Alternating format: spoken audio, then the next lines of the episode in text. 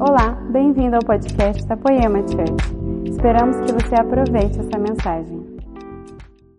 Glória a Deus, glória a Deus. Meu Deus, que é isso, meus amigos? E aí, pessoal de casa, vocês estão felizes com Jesus? Vocês estão bem? Eu estou muito feliz de estar aqui. Hoje é o dia que o Senhor fez. A palavra diz: Esse é o dia que o Senhor fez. Então eu vou me alegrar, eu vou me regozijar no Senhor.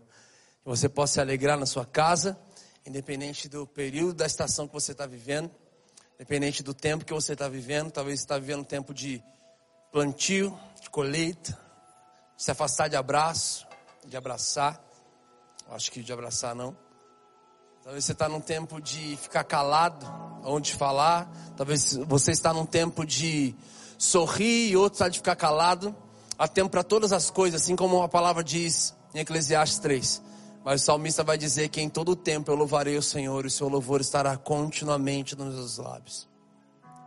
Independente do tamanho da, da, da dificuldade, independente da quantidade do boleto, do valor, independente das escolhas difíceis ou fáceis que temos que fazer, Ele continua sendo Deus, Ele continua sendo bom. Jesus, nós te entronizamos aqui neste lugar. O Senhor é tudo em todos, o Senhor é a raiz de Davi, o leão de Judá. Tu és o leão que ruge e nos estremece de dentro para fora. O Senhor tem a capacidade de transformar tudo. O Senhor tem a capacidade de mudar toda a história. O Senhor tira os nossos pés da lama e firma sobre a rocha, mas o Senhor também nos tirou da lama e soprou sobre nós vida de Deus. Nós te honramos para sempre, nós te bendizemos. Esse é o dia que o Senhor fez, esse é um tempo que o Senhor fez. O Senhor quer nos ensinar tantas coisas nesse tempo, e nós precisamos nos mover e aprender e responder com velocidade tudo aquilo que o Senhor tem, tem feito e gerado nos nossos dias, na nossa casa, na nossa nação. Queridos, eu tenho visto meus amigos virem aqui, liberarem palavras tão profundas. Eu tenho sido tão impactado por tudo que tem sido liberado aqui da nossa casa. Eu tenho assistido lives de amigos no Instagram, no YouTube, e eu tenho sido tão impactado com o tamanho de revelação que tem sido transbordado e revelado. Mas hoje eu quero liberar algo simples para o seu coração, algo que assim começou esse tempo de pandemia, e assim que nós esperávamos que a primeira semana vai passar e tudo bem, e de repente mais uma semana, de repente mais uma semana, e logo no início de tudo isso, o Senhor me levou um pouco para trás, sabe? O Senhor tem me, me, me alinhado assim, bem de trás para frente, essa é a maneira correta. E o, o Senhor me fez lembrar de algumas coisas, de alguns pais da fé. E hoje, nesse dia que o Senhor fez, eu, eu me alegrei muito. Gente, eu tive um dia muito incrível. Eu não sei como foi o seu dia, eu não sei como foi o seu domingo, mas eu tive um domingo maravilhoso. Sabe, eu pude dormir bem com a minha família eu pude acordar bem, acordar feliz. Eu pude pegar a palavra e ler, eu pude ter um período de oração, mas logo após o almoço com a minha família, eu comecei a tocar algumas canções e a minha esposa estava ali, nós estávamos todos ali na cozinha e minha esposa estava tirando a, a, a, o nosso almoço, meu filhinho estava brincando e eu peguei o violão e eu comecei a falar, lembra dessa? E comecei a cantar, e ela já lembrava e começava a cantar. E eu lembro que eu comecei só a tocar algumas canções, ela já sabia quais seriam. E sabe, dificilmente até alguém do nosso relacionamento, do nosso círculo de amizade, iriam conhecer essas canções, porque essas canções fazem parte muito da minha história, da minha adolescência, com a minha melhor amiga, que é a minha esposa. Sabe, é, nós éramos adolescentes, tínhamos 14, 15, 16 anos de idade. E eu lembro que nós começamos a cantar canções que nós cantávamos naquele tempo. Eram canções que elas, elas não funcionariam muito na nossa igreja local, porque ela, ela caminhava para uma outra linha. É, mas nós ministrávamos muito ali no quintal da casa dela, no secreto. A gente sempre cantava essas canções juntos. E foram canções atrás de canções. E, e veio aquele sentimento de nostalgia misturado com um sentimento de muita gratidão. Eu falei, Jesus, que privilégio. Todo meu mergulho bíblico foi junto com a minha melhor amiga, todo o meu mergulho em Ti, o meu crescimento ministerial e espiritual, é, meu crescimento bíblico, meu crescimento em todas as áreas da minha vida foi ao lado da minha melhor amiga. Demorou muito tempo para eu ver que era mais do que uma boa melhor amiga, ia se tornar uma grande esposa. Mas sabe, foi uma manhã muito agradável e no meio de tudo aquilo, nós cantando canções lá de trás, lembrando da adolescência, falava para ela, lembra disso, lembra disso. E de repente meu filhinho brincando no meio de tudo aquilo, ele falou, papai, mamãe, ele acabou de fazer três anos, ele falou, vem ver, vem ver, vem ver. Então ele nos levou para uma parte da nossa sala e eu não sei, eu não sei explicar o que aconteceu, eu tentei olhar, enxergar e de repente tinha um facho de luz passando assim de um metro assim na nossa sala, no chão e aquelas luzes elas tinham a cor do, do arco-íris. E ele falou: Olha aqui, papai, um arco-íris. E aí eu fiquei olhando para ver de onde estava vindo aquela luz. Eu não sei se meu vizinho lavou com algum produto, alguma janela e estava refletindo de uma forma diferente dentro da minha janela. Eu não sei, eu tentei enxergar de onde estava vindo aquilo, eu não consegui. Mas a hora que ele falou o arco-íris, minha esposa já na hora falou assim: Como é que você sabe falar arco-íris? Quem te ensinou a falar arco-íris? Ele é arco-íris. E eu lembro que eu falei: Jesus, eu estou aqui com a minha melhor amiga, cantando as canções que forjaram a nossa amizade.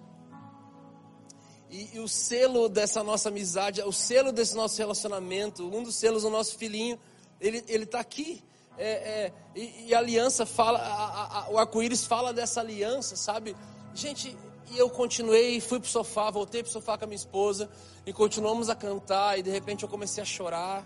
Eu não conseguia conter as lágrimas assim eu realmente eu tinha tudo para dar errado, eu tinha tudo para para minha vida não dar certo e hoje eu tenho uma família linda, eu tenho uma esposa linda, eu tenho uma filha linda, eu tenho um filho lindo, eu tenho uma vida abençoada, sabe? E nós gastamos tempo ali na presença de Jesus adorando. O interessante é que quando eu comecei um mergulho bíblico na minha vida, quando eu comecei a me relacionar com a palavra,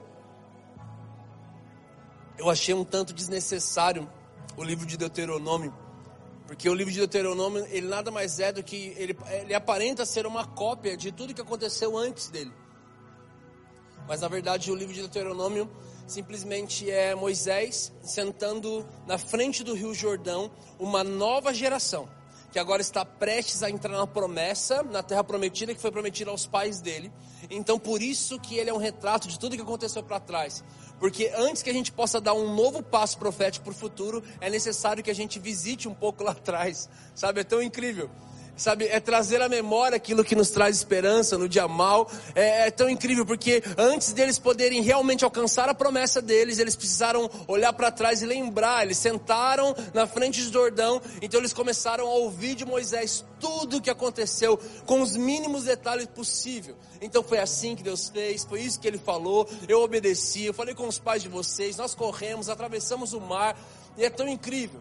Porque quando ele atravessa, quando eles atravessam o mar, quando você atravessa o mar, você fica longe. Agora você está longe do seu passado, você está longe dos, daquilo que te prendia da escravidão. O mar é grande e atravessar o mar te, te livra dos, dos grilhões do seu passado. Mas interessante que atravessar um rio é bem menor que o mar, mas agora ele te deixa mais perto da sua promessa. Interessante que um tempo atrás eu estava eu tava fazendo uma pesquisa pessoal sobre os animais que mais matam. Eu gosto muito de documentário, gosto muito de, uma revista super interessante, eu gosto muito de coisas bem que as pessoas não, não costumam muito ir atrás. Eu estava fazendo uma pesquisa dos animais que mais matam. E para minha surpresa, o, os animais que mais matam no mundo, e eles matam, são mi, milhões de pessoas. É o mosquito, é a mosca. Um animalzinho pequenininho. Interessante que nós somos especialistas já em matar gigantes nós conseguimos olhar a testa gigante, nós temos toda estratégia é, física, é, física não, mas temos bíblica, temos todos, nós somos especialistas em matar Golias, conseguimos lidar com coisas gigantescas, mas interessante que o que tem nos matado são coisas bem pequenas, sabe? É interessante que você olhar para, você vê que uma coisa tão pequena, um rio, atravessar um rio, colocava eles mais perto da promessa. São coisas tão pequenas que estão nos impedindo de chegar exatamente naquilo que o Senhor sempre prometeu para nós, aquilo que Ele sempre falou a nosso respeito, aquilo que Ele sempre falou para onde Ele iria nos levar, sabe? E uma das coisas mais incríveis de tudo isso, meus amigos, o pastor Leandro ministrou aqui algumas semanas atrás. Uma das coisas que mais me chamou a atenção é que quando o avivamento é interrompido, o avivamento que está indo para a cidade é interrompido e ele vai parar dentro das casas, é porque alguém tocou na arca. Sabe, e essa pessoa que tocou na arca, ela deveria ter carregado a arca nos seus ombros. Era uma coisa tão pequena. Eles eram levitas, eles eram coatitas, eles sabiam que era dessa forma, mas foi uma falta de atenção, foi uma, foi uma coisa tão pequena. O interessante é que Davi, ele precisou colocar aquela arca na casa de Obed-Edom, ele precisou enfiar a cara na Bíblia, ele precisou visitar o passado, ele precisou olhar para trás para conseguir enxergar na frente. Ele precisou visitar lá atrás para entender os passos que ele tinha que dar para frente. Então ele enxerga e consegue ver que aquela arca só poderia ser carregada nos ombros daqueles levitas coatitas, sabe? Queridos, eu queria revisitar. Hoje eu passei uma manhã revisitando a minha adolescência. Eu fui para 18 anos atrás. Eu vi o quintal, eu vi a minha melhor amiga e pude ver hoje ela dentro da minha casa, sendo a minha esposa eu pude revisitar e foi um tempo tão incrível e de tanto esclarecimento para um próximo tempo. Eu vi, que aos eu vi que aos poucos nós vamos envolvendo tanto e fazendo tantas coisas e nós vamos deixando algumas coisinhas que eram tão pequenas. Eu lembro que depois de um tempinho que nós estávamos já adorando e meu filho já começou a empolgar na brincadeira, minha esposa já pegou um pouco mais o celular e eu comecei a dedilhar e ela virou para mim, olhou e falou assim: Eu me lembro que você não parava de dedilhar o violão. Eu olhava para você, você estava fazendo isso. A diferença é que você era magro. Ela não falou isso. Mas eu era magro. Agora nem tanto. Queridos, é, é tão bom. Foi tão esclarecedor para tanta coisa. E no meio disso tudo, uma das coisas que mais me levou, assim que começou toda essa pandemia, eu dei um mergulho em algumas leituras sobre Abraão. Abraão, pai da fé. Uma das coisas que mais me chamou a atenção é que assim que o pai de Abraão morre, Terá morre, e agora Abraão ele está lá triste. Gente, eu vou ministrar uma palavra bem curta. Eu sempre que eu falo que é curto é longo, mas dessa vez é curto. Terá morre, Abraão está lamentando, então Deus o visita, e Deus se apresenta como Adonai. Sabe, é, é, é, Deus se apresenta para ele, fala quem ele é, então, na sequência, ele fala para Abraão o seguinte, em Gênesis 12: Deus chama Abraão, ele faz, uma, faz promessas. Ora, disse o Senhor a Abraão: sai da tua terra, da tua parentela, da casa de teu pai, e vai para a terra que eu te mostrarei. De ti farei uma grande nação, e te abençoarei, e te engrandecerei o nome. Se tu uma bênção. Se tu uma bênção. A coisa mais incrível disso tudo é como se inicia a conversa. Ora, disse o Senhor Abraão: sai da tua terra. A nossa tradução, ela chegou em português como sai da tua terra. Mas a tradução original, o verso original, é uma palavra que, se a gente for escrever ao pé da letra, ela vai estar escrito assim: lesh lechá, mas a pronúncia é lesh lehá. Deus visita Abraão, Abraão até o momento, e fala para ele assim: Abraão, Leshleha. Essa palavra, eu aprendi isso lá em Israel. Essa palavra significa assim: saia para ti mesmo. A palavra le significa ir para fora. Leha significa ir para dentro. Deus te visita e fala assim: ei, sai para dentro e sai para fora e sai para dentro. Vai para fora e vai para dentro. Ele está falando assim: saia para ti mesmo. E quando você sair para você mesmo, eu vou te mostrar, eu vou te levar para uma terra que eu vou te mostrar. De ti eu vou fazer uma grande nação. Você vai sair numa caminhada, você vai ter que se mover, você vai precisar sair. E nessa caminhada você vai sair, você vai voltar para dentro de você, você vai se descobrir. Então quando Deus se apresenta é tão interessante porque Pedro, quando ele fala assim, Tu és o Cristo, filho de Deus vivo. Então o Cristo, filho de Deus vivo, olha para ele e diz: E tu és pedra. E tu és pedra. Sabe, nós só podemos ter a plena convicção daquilo que nós nascemos para ser e fazer e quem nós somos, depois de termos a revelação de quem Ele é. Ele se apresenta para Abraão como Adonai, e na sequência ele fala: saia para ti mesmo. Meu amigo, assim que começou essa pandemia, o Senhor me visitou e me fez lembrar dessa passagem. Eu falei, uau, eu compartilhei com alguns amigos da minha mesa. Falei assim: o Senhor está me fazendo um convite para que eu saia para mim mesmo. É, é, é, é, um novo tempo, é uma nova estação, onde eu preciso me visitar novamente. Eu preciso me olhar para uma outra ótica. Eu preciso descobrir algumas coisas em mim. E sabe, eu descobri coisas muito boas desses 18 anos para cá. Só que eu descobri algumas coisas que eu também não gostaria que eu, que eu tivesse adquirido. Então foram dias, sabe? Eu não sei como foi para você, eu não sei como está sendo agora, mas alguns dias para trás eu vivi dias angustiantes. Eu vivi dias onde eu estava analisando o homem a si mesmo, eu estava me, me analisando, eu estava me vendo, não segundo o padrão do mundo, não se amolde ao padrão desse século, mas eu estava me vendo, eu estava me analisando segundo o padrão daquilo que eu já sei quem ele é e quem eu preciso me tornar. E eu comecei a ver algumas coisas que eu preciso mudar. Eu comecei a dar ouvido para pessoas que eu precisava ouvir. E principalmente eu comecei a ver em mim coisas que realmente não, eu não poderia estar carregando nessa estação. Uma das coisas que ressaltaram aos meus olhos nesse tempo foi algo que o Senhor falou comigo bem no início de tudo isso. Ele falou assim: Bruno, as pessoas se afastam porque elas deduzem mais do que elas dialogam. Você tem visto algumas pessoas se afastando de você porque você muitas vezes deduz a conversa, você cria a conversa sem que ela aconteça. Então eu não vou tratar disso. Há cinco anos atrás eu vim aqui e um, um dos tópicos da, da primeira vez que eu preguei aqui nessa casa, eu lembro que eu disse uma frase: a vida é como um eco. Se você não gosta do que você está ouvindo, é só você mudar o que você está gritando.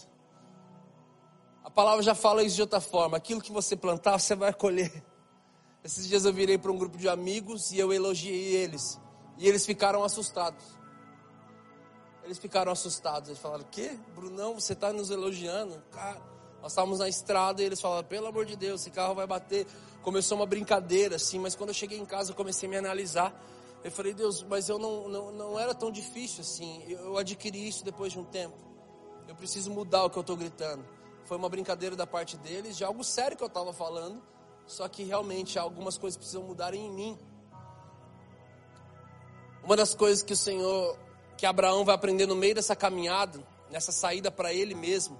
É interessante que essa saída, você sai para você mesmo, você entra dentro de si e você vai se descobrindo a maneira que você tem a revelação de quanto mais ele é. E quanto mais você vai descobrindo quem ele é, mais você vai se descobrindo. Quanto mais você não para e permanece e continua, de repente o Senhor te mostra onde você tem que ir, e depois de todo esse processo, tem uma nação que vai sair de dentro de você, tem nações dentro de nós. Sabe, queridos, eu estou bem feliz. Que uma das coisas que o Senhor falou a Abraão, e ele falou para mim numa estação também passada, foi: não carregue Ló. Eu demorei algum tempo para entender o que significava isso. E carregar Ló não fala sobre não carregar pessoas do seu parentela Carregar Ló significa não carregar pessoas que estão com você somente por causa do seu destino. Ande com pessoas que estão com você por causa de quem você é. Mas uma das coisas mais interessantes disso tudo é quem você é. Assim que começou toda essa pandemia e nós não sabíamos como seriam os cultos, não sabíamos até quando seriam os cultos online, nós não temos certeza de muita coisa até agora. Mas assim que começou tudo isso e pessoas começaram a perder emprego, é, e agora eu comecei a olhar para a igreja com, com os olhos de de repente olhar e falar: gente, peraí, agora não tem mais um, um, uma instituição, um salão aberto com a equipe de recepção. Eu não preciso, não preciso os recepcionistas é, não precisam agora, não estão precisando. É, quem arrumava cadeira não está precisando. Quem lavava os banheiros não está precisando. É, toda aquela equipe que tinha não está precisando. As pessoas que vinham para organizar o apelo não está precisando. Então, de repente, nós começamos a ver que nós entramos numa escola do fazer e a palavra fala sobre nós fazermos a obra. Então você vai fazendo a obra, fazendo a obra, fazendo a obra, fazendo a obra, e de repente, quando chegou um tempo desse, que você agora não precisa mais estar ministrando em cima do altar, não precisa mais estar aqui arrumando uma cadeira ou fazendo parte de algum departamento que você fazia da igreja, fazendo essa obra. O que sobrou? Sobrou quem você é. Quando eu não tenho mais o que fazer, o que sobra é quem eu sou. E para muitos houve uma denúncia de que eles não eram eles só faziam. A escola do, do fazer, infelizmente, ela nos pode levar muitos para esse lugar. Porque nós somos convidados a um secreto, e quando saímos desse secreto por uma recompensa pública, nós fazemos essa recompensa pública. Só que a coisa mais difícil é você retornar de forma genuína para o lugar onde te gerou. Eu estava lendo, é, eu estava ouvindo um podcast sobre a história de uma mulher que ela gastava tantas horas com Jesus. Ela tinha tantas revelações. E ela colocou tudo isso em anos no secreto. Ela registrou isso em livros. E de repente esses livros estouraram pela terra. E essa mulher começou agora a viajar e fazer agendas e onde ela passava, ela carregava uma porção daquela essência da onde ela veio, então ela liberava nos lugares onde ela passava e de repente as pessoas estavam sendo cheias. Mais um ano se passou, dois anos se passaram, três anos se passaram. De repente uma pessoa vira para ela e fala assim: Uau, eu li o seu livro e vi que você gastava seis, dez horas na presença de Deus. Deve ser incrível ter uma vida assim. E de repente ela saiu para si mesma. Ela olhou para dentro dela e ela viu: Uau o que me gerou toda essa agenda não é o que me sustenta hoje. Eu não consigo mais gastar meia hora no lugar onde gerou todo esse conteúdo. Eu tenho cumprido as agendas do que esse conteúdo me gerou, mas eu não consigo mais viver a realidade do que eu escrevi. Meu amigo, esse sair para si mesmo é você olhar, se permitir olhar. Talvez você está olhando para as coisas e realmente, gente, tem um monte de boleto atrasando de muita gente. Tem muita gente perdendo emprego. Tem um tempo de, de, de medo, de temor, de desespero, de aflição. Para alguns estão colhendo num tempo onde mais ninguém está colhendo. Mas tira um pouco os olhos das coisas e resultados. Saia para você mesmo. Entre dentro de você. Escaneie aquilo que vem dele e aquilo que tem vindo mais de você e permita que a palavra te escaneie e mostre para você aquilo que você precisa mudar. Sabe, esse, esse tempo vai passar. Essa pandemia vai acabar. Mas eu creio que a volta de tudo isso não será tanto quanto a gente esperava.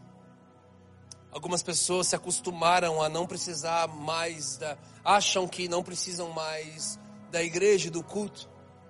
Mas ao mesmo tempo nós temos uma enxurrada de pessoas que querem buscar ao Senhor, mas elas não sabem como fazer. Eu acredito sim que nós vamos ver o maior tempo de colheita da história da igreja. E eu estou empolgado com tudo isso. Então é necessário que antes de que nós conquistemos a nação, a gente trilhe um caminho para que a gente se descubra e saia para você mesmo. Uma das coisas que vai passando por esse lugar também, o próprio Abraão, no meio dessa caminhada, dessa autodescoberta, ele descobre que ele precisa fazer sacrifícios. Ok, Brunão, isso é velha aliança. Tá ok, gente, vamos lá. É, não tem como você viver uma vida com Deus, independente de velha aliança ou nova aliança.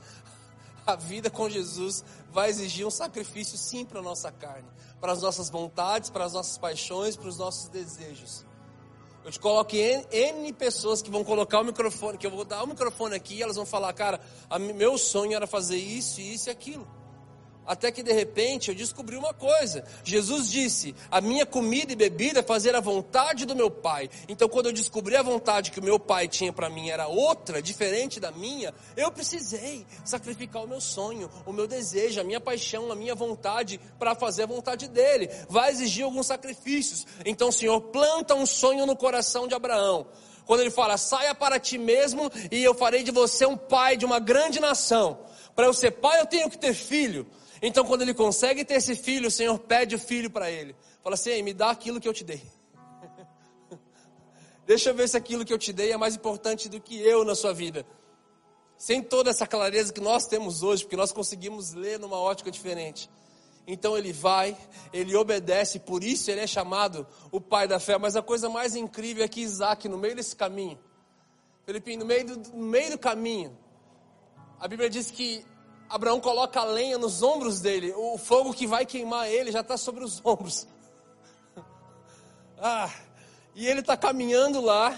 E o pai Abraão está com o fogo e está com o cutelo na mão, com o machadinho que vai cortar, picotar o filho. Ele está andando e de repente Isaac fala: Papai, eu estou vendo o fogo, e eu estou vendo a lenha, eu estou vendo o altar, mas eu não estou vendo o cordeiro, eu não estou vendo o sacrifício, cadê?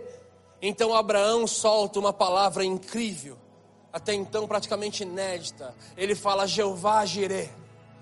Ele fala: Deus proverá. Mas queridos, não é que é uma atualização, é que nós levamos a palavra Jeová Jirei, Deus proverá, simplesmente para o meu benefício. Ei, eu tenho uma conta para pagar, Deus vai prover. Eu estou precisando de ajuda, Deus vai prover. Eu preciso de uma cura, Deus vai prover. Meu amigo, presta atenção. Não é Deus proverá e acabou, e ponto final. Não tem nenhuma vírgula. A palavra continua. O que, que ela diz? Quando Isaac disse a Abraão, seu pai, Gênesis 22, versículo 7. Meu pai, respondeu Abraão: Eis-me aqui, meu filho. Perguntou-lhe Isaac: Eis o fogo e a lenha, mas onde está o cordeiro para o holocausto? Abraão respondeu: Deus proverá para si, meu filho. Ei, meu amigo, eu quero dizer que Deus não é provedor de homens, Deus é provedor para si mesmo. Aquilo que Ele está provendo para você, na verdade não é para você, é para que, que aquilo volte em honra e glória para Ele mesmo.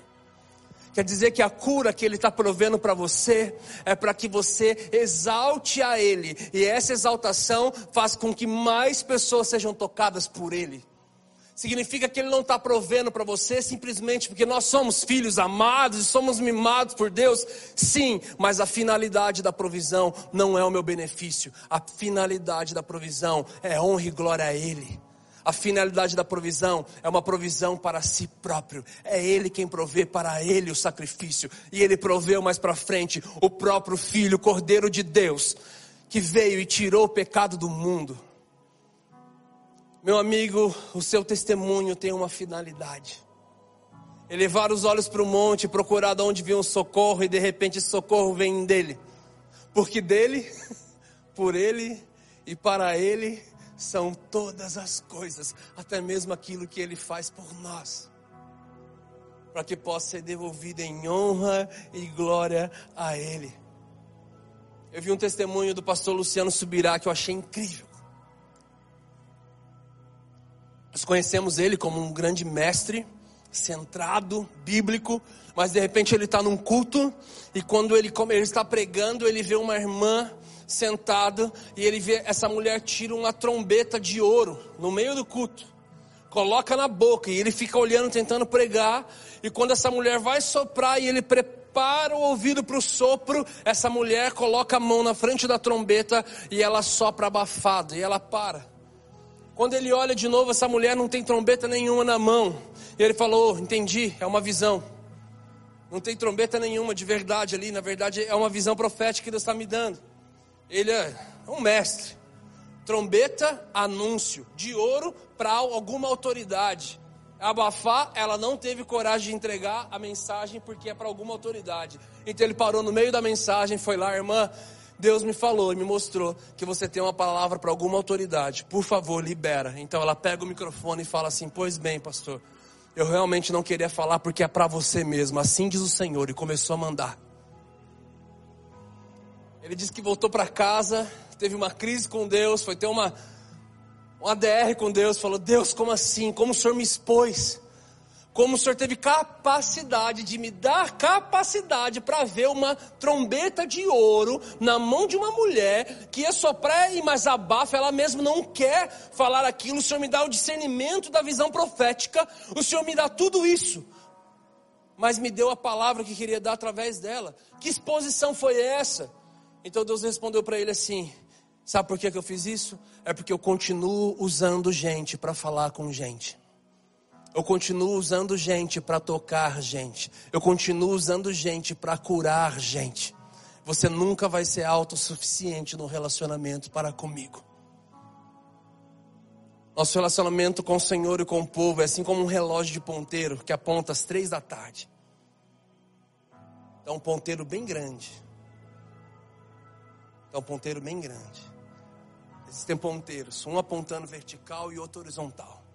Meu relacionamento com o Senhor reflete no meu relacionamento em amizades e liderança. Meu relacionamento em amizade e liderança reflete também com o Senhor. Porque como que você vai amar um Deus que você não vê, sendo que você não ama o seu irmão que você vê? Como? Queridos, nós não vamos ser autossuficientes no relacionamento com o Senhor. Sim, a provisão que Ele está fazendo em nós é para que isso culmine em glória a Ele e escorra em uma mensagem de reino que toque corações. Sabe, uma das coisas mais incríveis em tudo isso, eu tive a oportunidade ano passado de ir em Siló, lá é chamado de Shiló. E lá foi o lugar onde uma mulher que era humilhada, essa mulher se chamava Ana, ela, seu marido tinha duas mulheres, ela e Penina. Penina tinha vários filhos, Ana não conseguia ter filho. Ela orava, ela pedia, mas nada acontecia. Um dia ela vai perto do templo e ela fica orando em voz baixa. E a oração dela é assim: fez um voto dizendo ao Senhor: Ó Senhor dos exércitos, se tu deres atenção à humilhação da tua serva, te lembrares de mim, eu não te esqueço, e não te esqueceres da tua serva, mas lhe deres um filho, então eu o dedicarei ao Senhor por todos os dias da sua vida, e o seu cabelo e a sua barba nunca serão cortados. Quando ela sai do desejo pessoal dela, de simplesmente eu quero que o Senhor proveja algo para mim, porque isso tem a ver com um sonho meu, com uma vontade minha, mas ela começa a olhar e de certa forma entender não uma necessidade do reino, mas o desejo dela de entender que se o Senhor der, eu vou devolver a ele. Então o Senhor ouve a sua oração. Eli, o próprio sacerdote que estava ali, fica brava com ela e fala que ela está bêbada para ela não se dar mais ao vinho. Ela fala, não estou bêbada, Senhor, eu só simplesmente estou falando isso para o Senhor. E de repente ele fala, então que o Senhor te conceda conforme aquilo que você pediu. E quando ela para de orar para a necessidade própria e começa a enxergar uma necessidade do reino, o Deus provê para si mesmo, através daquela mulher, através da resposta e do sim dela. Meus amigos, já estou terminando. Eu quero dizer uma coisa para você. Eu comecei essa palavra dizendo e falando sobre amizade. Comecei essa palavra falando sobre a minha amizade com a minha melhor amiga, que hoje é minha esposa, e que aquilo que nos sustenta é a nossa amizade. Eu estava vendo várias matérias sobre casais, e todos eles falam que, na verdade, um casamento não, não acaba por causa da infidelidade. O casamento ele acaba por causa da falta de diálogo, por causa da falta de comunicação. Sabe, essa saída para mim mesmo me fez ver sobre as minhas amizades, aonde eu tenho falhado, quem tem falado, falhado comigo, quem eu tenho que dizer tchau, quem eu tenho que dizer oi, seja bem-vindo. Estações mudando, pessoas mudando, ciclo, relacionamento. Eu queria terminar essa palavra falando sobre amizade. Eu citei duas coisas importantes sobre Abraão, sobre você sair para si mesmo e sobre Deus não prover para ti, mas prover para si próprio, através daquilo que Ele está fazendo em nós. Todo o processo que nós estamos passando está nos preparando para aquilo que Ele quer fazer numa nação, aquilo que Ele quer fazer numa casa. Tiago, verso, capítulo 2, verso 18, em diante vai dizer: Mas alguém dirá: Você tem fé, eu tenho obras. Mostre-me sua fé sem obras, e eu lhe mostrarei a minha fé pelas obras. Você crê que existe um só Deus? Muito bem. Até mesmo os demônios creem e tremem. Insensato. Quer certificar-se de que a fé sem obras é inútil? Não foi Abraão, nosso antepassado, justificado por obras, quando ofereceu seu filho Isaque sobre o altar? Você pode ver o quanto a fé com as obras estavam atuando juntas, e a fé foi aperfeiçoada pelas obras. Cumpriu-se assim a escritura que diz: Abraão creu em Deus, e isso lhe foi creditado como justiça, e ele foi chamado amigo de Deus. Meus amigos, ele é pai, ele é justiça, ele é rei, ele é tudo em todos, ele é tudo. Mas uma das coisas que ele é, ele é amigo fiel. Ele é amigo. Eu te convido a entrar num nível de relacionamento, de amizade com Deus. Não preciso nem falar sobre outras coisas, sobre a reverência, o respeito, mas sobre essa intimidade. Sobre você, um dia um homem disse: Senhor, se eu te buscar por medo do inferno, então me lança no inferno. Se eu te buscar pelo paraíso, então me impeça de entrar no paraíso. Mas se eu te buscar por causa de quem tu és, não esconda de mim o seu rosto. O povo adorava o Senhor pelo que ele podia fazer. Moisés adorava ele por quem ele era. Chegou uma hora que nós precisamos ressignificar algumas coisas na nossa oração, na nossa leitura e na nossa ótica. Ele é um bom pai que supre as nossas necessidades? Sim. Mas você adora ele por causa do céu? Porque você não quer ir para o inferno? Porque ele pode te ajudar e suprir naquilo que você precisa? Ou você adora Ele por causa do prazer? Assim como o salmista diz: Mas antes tem o seu prazer na lei do Senhor, e nela medita dia e noite. Sabe, queridos, talvez você tenha cumprido com o seu sacerdócio, você tenha protegido o seu secreto, mas talvez você tenha feito isso somente para que a sua chama não apague. Porque o sacerdote tem que jogar lenha na fogueira todas as manhãs. Talvez você tenha feito isso por medo de ir para o inferno. Talvez você tenha feito isso para não se perder. Talvez você tenha feito isso por princípios bons e sadios. Mas talvez você não tenha feito isso por prazer, pela amizade.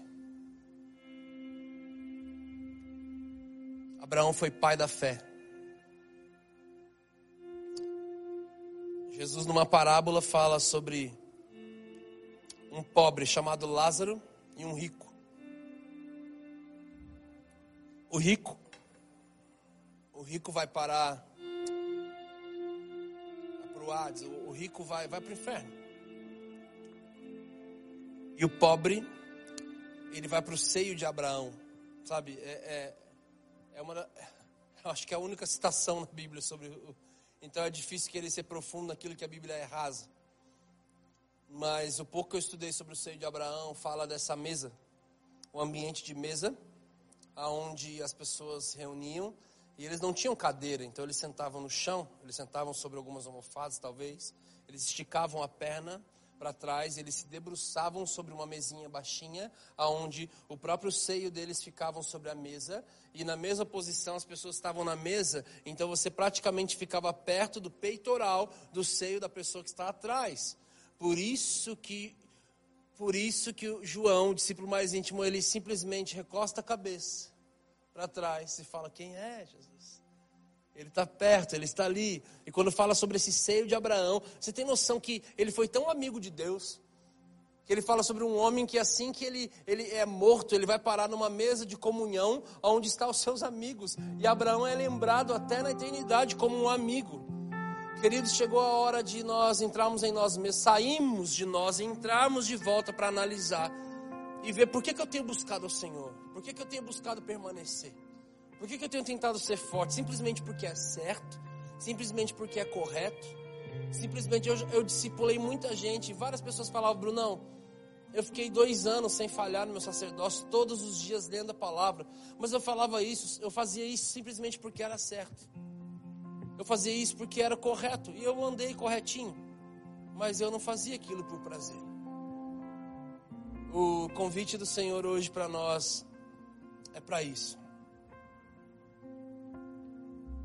A nova aliança vai falar sobre Davi e dizer que, tendo Davi cumprido o seu propósito na sua geração, ele adormeceu e morreu. Nós conhecemos ele como uma pessoa segundo o coração de Deus. O dia que a tenda de Davi for restaurada, está bem próxima a volta do Senhor. Quando ele vai citando vários pais da fé, ele vai falando muita coisa, mas quando ele fala sobre Abraão, ele fala que isso lhe foi imputado. Ele foi chamado de amigo de Deus. Eu acredito que essa noite, esse tempo, tem sido um convite do Senhor para uma amizade. Que você possa permitir, assim que essa segunda-feira começar, entrar talvez num, num novo modo operante do seu relacionamento com o Senhor.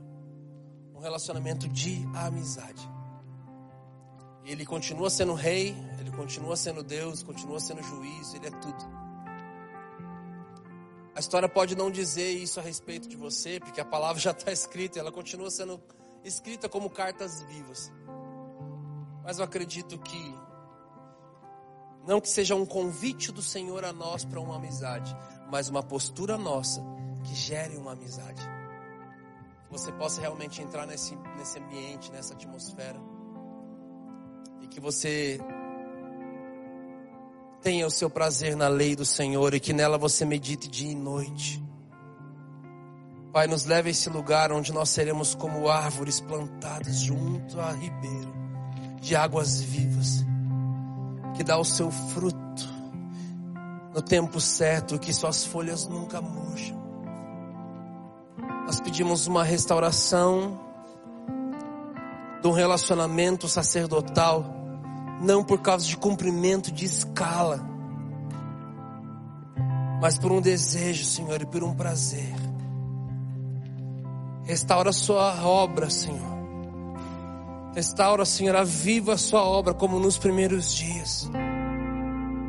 Nos faça voltar ao primeiro amor. Nos faça voltar ao lugar onde tudo que nós queríamos era mimar o teu coração. Nos leve de volta para o lugar das orações perigosas. Onde nós tínhamos coragem de fazer umas orações que hoje a gente pensa duas vezes antes de fazer.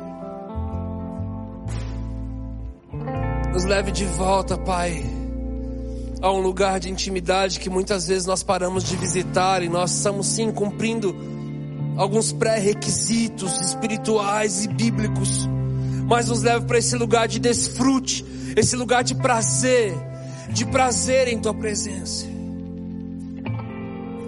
Prazer que eu tive essa manhã, Pai, com a minha família, e a sua presença no meu lar, na minha casa, assim como durante a semana no quintal, também com a minha família com os meus amigos, assim como chegar aqui nesse ambiente hoje e, Senhor, a atmosfera está transformada e mudada, Senhor, nos leve para um lugar onde nós podemos desfrutar da Tua presença. A Tua presença vale mais, a Tua presença vale mais, a Tua presença vale mais do que tudo. Nós não queremos amoldar aos padrões desse mundo e desse século.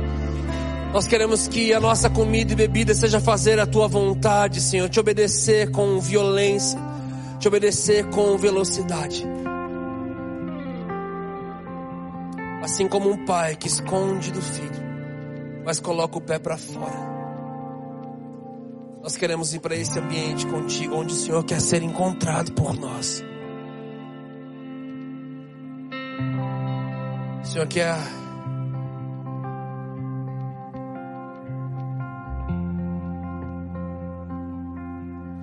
conversamos sobre homens de Deus. Cada um deles carregaram marcas. Quando nós falamos de fogo, lembramos do ministro X. Falamos de cura, lembramos do ministro tal. Quando falamos de várias atribuições daquilo que o Senhor pode se manifestar, nós lembramos de várias pessoas. Mas quando nós lembramos que não existe nada melhor do que ser amigo de Deus. Nós lembramos os seus amigos, Jesus. Deus, nos dê acesso a esse lugar de amizade no teu coração. Em nome de Jesus, em nome de Jesus. Essa foi uma mensagem da Poema Church. Para você ficar por dentro de tudo que está rolando, siga nossos perfis nas redes sociais.